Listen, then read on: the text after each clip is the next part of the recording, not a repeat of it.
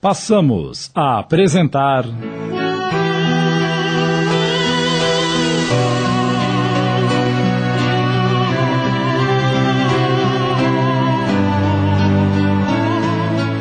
Reconciliação. Minissérie de Júlio Carrara baseada no romance do espírito Antônio Carlos, psicografada por Vera Lúcia de Marinzec.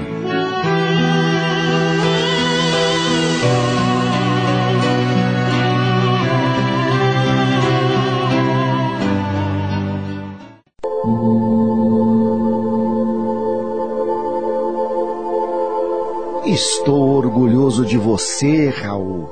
Você está fazendo o que eu faria se estivesse em situação parecida. Foi um prazer conviver com você.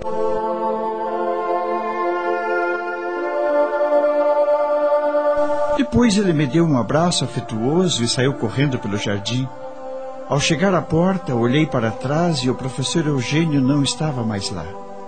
Esperançoso, entrei.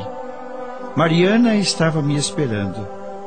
E assim que entrei, adormeci.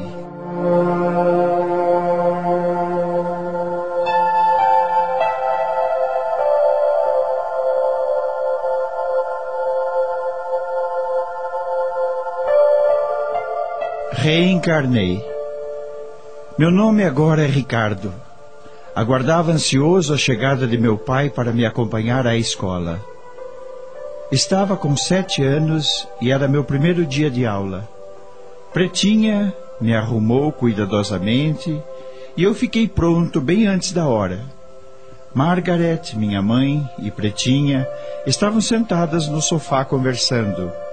E Valquíria, minha irmã, estava deitada no chão quieta, com uma de suas bonecas quebradas. Ricardo é lindo, dona Margarete. Ai, é verdade, Pretinha. Só escuto elogios quando as pessoas se referem a ele. É tão parecido com seu Manuel, tem o mesmo jeito de andar, de falar, gosta das mesmas coisas de que o pai gosta. Quando o Ricardo nasceu, temi que Manuel não gostasse dele. Manuel não queria nem pegar o menino. De tanto insistir, ele o pegou. Ricardo chorava e ficou quieto no colo do pai. E assim foi. Toda vez que Ricardo chorava e o pai o pegava, ele parava. Graças a Deus, Manuel esqueceu a antipatia pelo menino e, com o tempo, passou a gostar do filho. Ricardo é assim com todos. Queria tanto que Valquíria fosse como ele. Ainda bem que ela está quieta hoje. Assim posso terminar essa toalha do enxoval de Thaís. Dona Margarete, quando a senhora casou com o senhor Manuel, pensei que não fosse dar certo. Temi pelas meninas, mas bobagem minha. Somos todos tão felizes. Thaís e Thelma gostam tanto da senhora e dos irmãos e vivemos felizes todos esses anos. O que nos impede de sermos totalmente felizes é Valquíria. Tantos médicos consultados, nenhuma esperança de cura. Os médicos dizem que ela vai melhorar, que pode falar sílabas, sílabas, pretinha, não frases. E que com exercícios pode andar. Olho para ela e me parte o coração. Confesso que às vezes tenho vergonha dela. É tão feia, coitada. A senhora não deve se envergonhar de sua filha, dona Margarete. Valquíria é doente e Deus sabe o porquê. Observei Valquíria. Era muito feia mesmo. Tinha quatro anos, gritava muito e também babava. Não andava e ficava onde a colocávamos. Gostava de ficar no chão e às vezes se arrastava. Mamãe e Pretinha passaram a falar do bordado da toalha quando o papai chegou. Ricardo, está pronto? Vamos? De mãos dadas, percorremos o curto trajeto até a escola. Me senti confiante e orgulhoso dele. Meu filho, comece hoje a aprender para ser alguém importante no futuro. Entrei na classe confiante e a escola parecia satisfazer todas as minhas expectativas de aprender.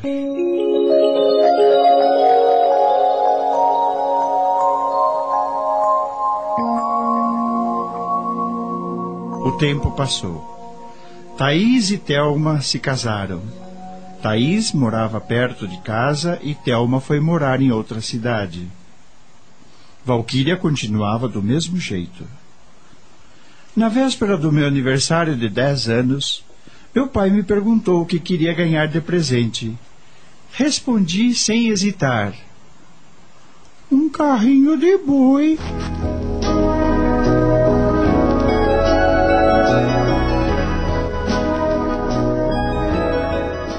Dia seguinte, eu ganhei o brinquedo. Assim que papai saiu da sala, deixei o brinquedo de lado. Não era isso que você queria, Ricardo? Sonhava com um diferente, Pretinha. Tenho um no meu quarto, que guardo de lembrança. Vou mostrar para você. Venha comigo. Pretinha, lembra de quando eu dormia aqui? Que ideia! Você nunca dormiu aqui, Ricardo? Nem quando estava doente? Você está confundindo. Olha, aqui está o carrinho de boi. Era um desse que eu queria, mas foi quebrado e consertado. Por que guarda como lembrança? De quem era? De Raul, o seu irmão que morreu. Foi presente da avó dele. Como ele era? Ninguém daqui de casa gosta de falar nele. Sou parecido com ele, Pretinha?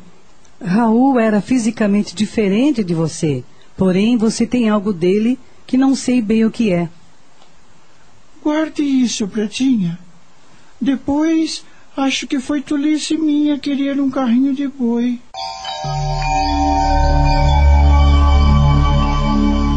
Naquela tarde, escutei Thaís comentar que ia ao cemitério visitar o túmulo de sua mãe. Insisti para que ela me levasse. Paramos na frente de um túmulo onde estavam sepultados Manuela e Raul.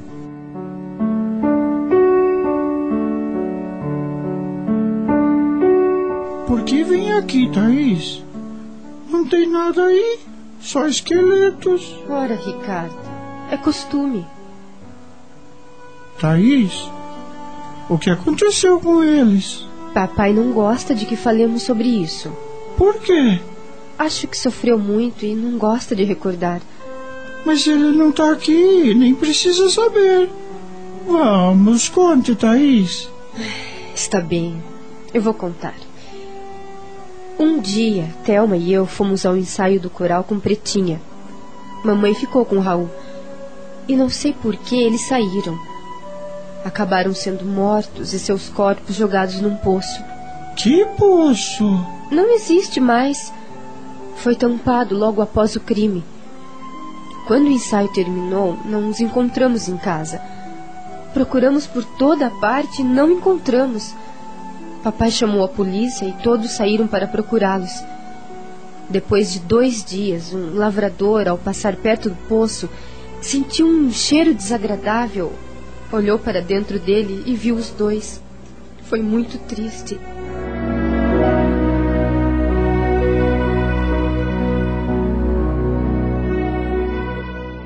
Estamos apresentando.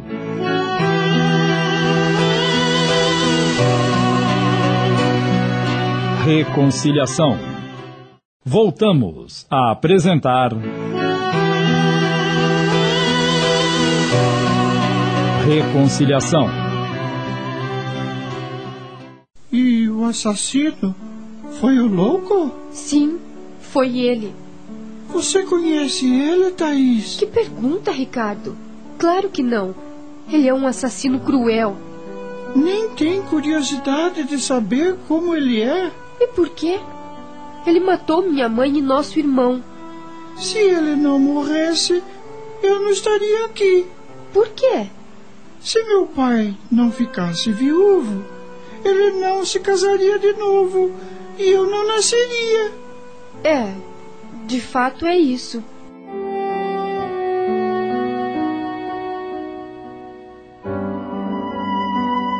Não falei mais nada. Sabia que o louco estava preso na cadeia da cidade e fiquei curioso para conhecê-lo. Até que surgiu uma oportunidade. Por ter faltado uma professora, fomos dispensados. Não hesitei e fui à delegacia. O delegado, o Dr. Camargo, me atendeu.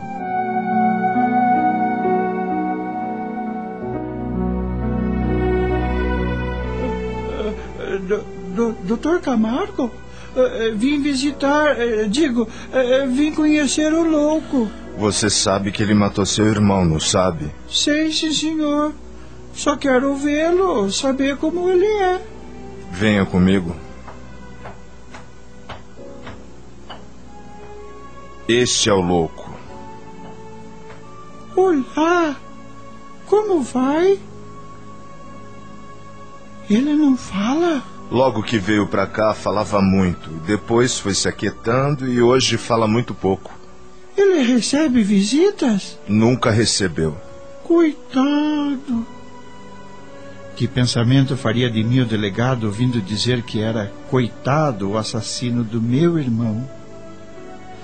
Ah, obrigado, doutor delegado.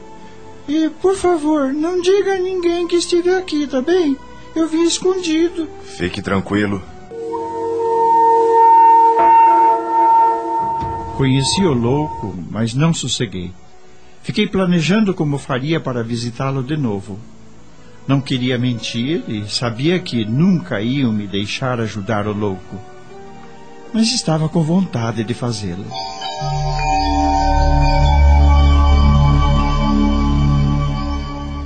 Pretinha, tenho um colega na escola muito pobre e resolvi ajudá-lo. Você arruma umas coisas para dar para ele? Que coisas? Ah, um cobertor, roupa de cama, toalha de banho e agasalhos. E vou levar doces e frutas para ele também. Tudo isso? Que ideia estranha, Ricardo. Levar doces e roupas de cama. Já falou com a sua mãe?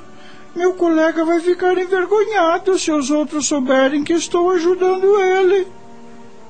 Não precisa dizer nada para mamãe. Só arrumar para mim. Senhora da sua mãe, eu não arrumo. O que você está pedindo para Pretinha, Ricardo? para ela arrumar umas coisinhas para eu dar para um menino pobre da minha escola, papai. Como você é bom, filho. Quer ajudar um coleguinha? Pode dar a ele o que quiser, Pretinha. Ah, obrigado, pai, obrigado.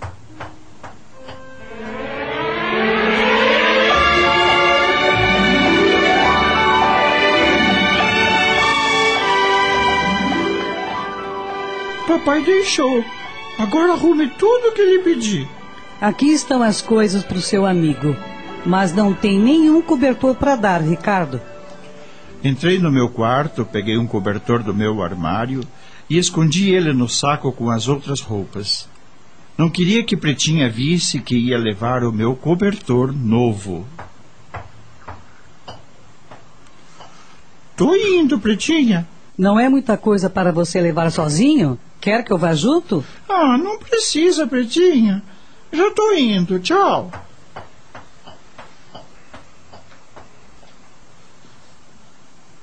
Boa tarde, seu Camargo. Boa tarde. Vim trazer algumas coisas pro louco. Quanta coisa! Seus pais sabem disso? Sabem que isto é para um pobre. Só não contei quem é o pobre. Uhum. E também não me perguntaram.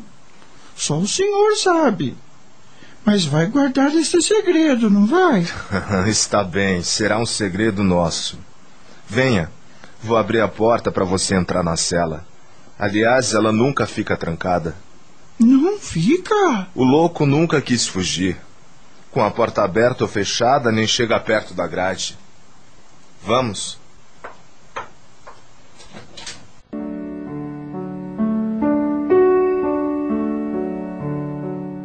Boa tarde, seu louco. Meu nome é Ricardo. Vim te trazer algumas coisas e te visitar goiabada, queijo, frutas. Aqui está, ó. E também trouxe lençóis, toalhas, um cobertor e essas roupas.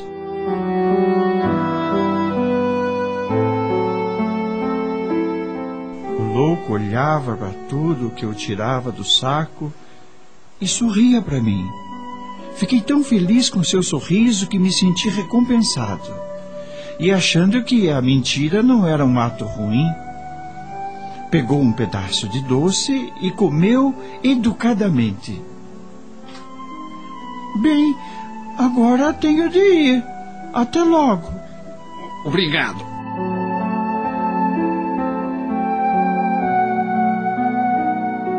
Meu Deus.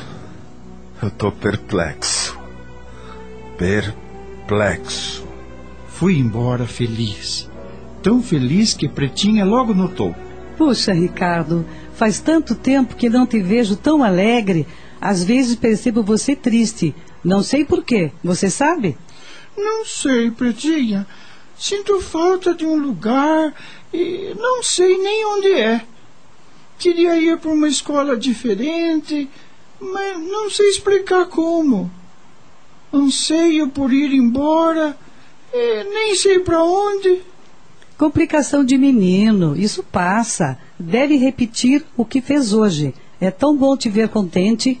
Repetir? Agora vou cuidar das minhas obrigações. Na quinta-feira fui visitar o louco novamente e levei o que tinha pronto na minha casa: bolo, bolacha, doces e frutas. Quase todas as quintas-feiras ia visitá-lo.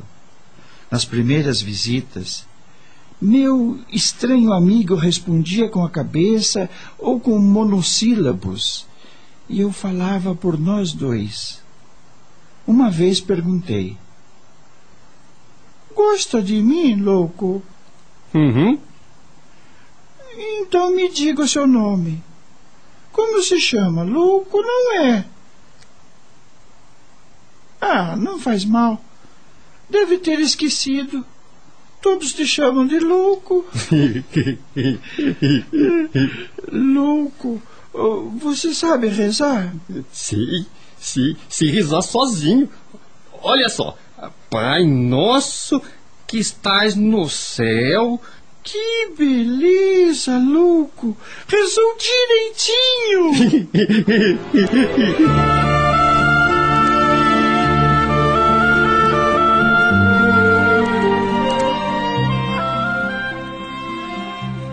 Três anos se passaram.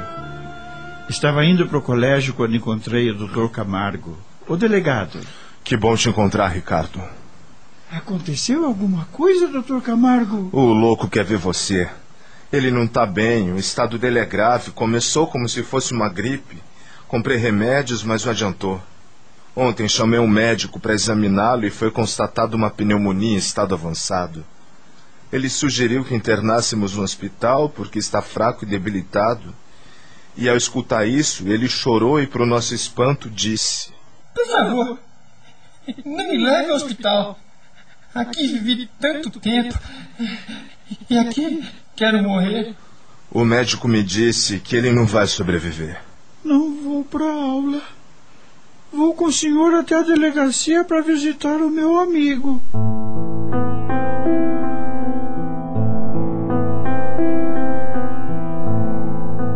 Corri pelo corredor para ver meu amigo. Ele estava deitado e, ao me ver, Amigo. louco, você vai melhorar.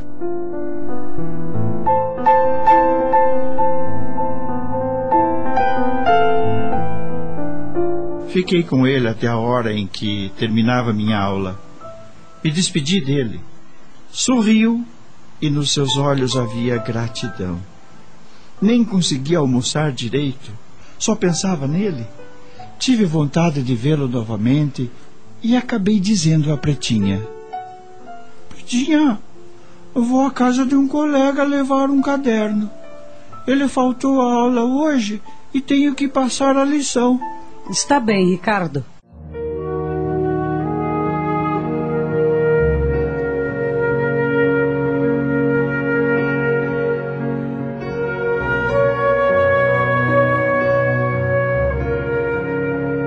Fui depressa ver meu amigo. Ao chegar na delegacia, o Dr. Camargo foi logo dizendo: Que bom que você voltou. O louco piorou e pode morrer a qualquer momento. Vamos até sua cela.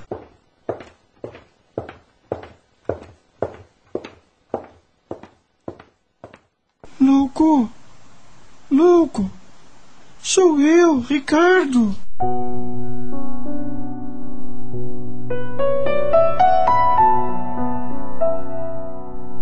Com esforço ele abriu os olhos. Desta vez não sorriu. Duas lágrimas correram por seu rosto. Peguei a mão dele que estava gelada. Ele respirava com muita dificuldade. Alguns minutos se passaram e, de repente, parou de respirar.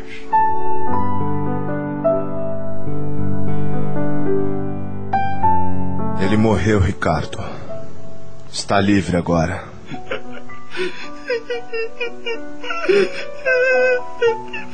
Louco!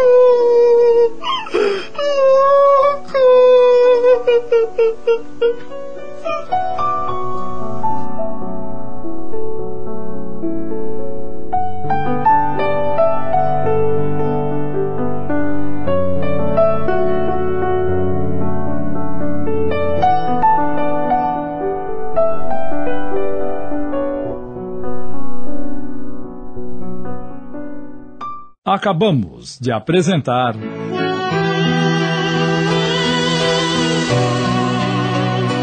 Reconciliação.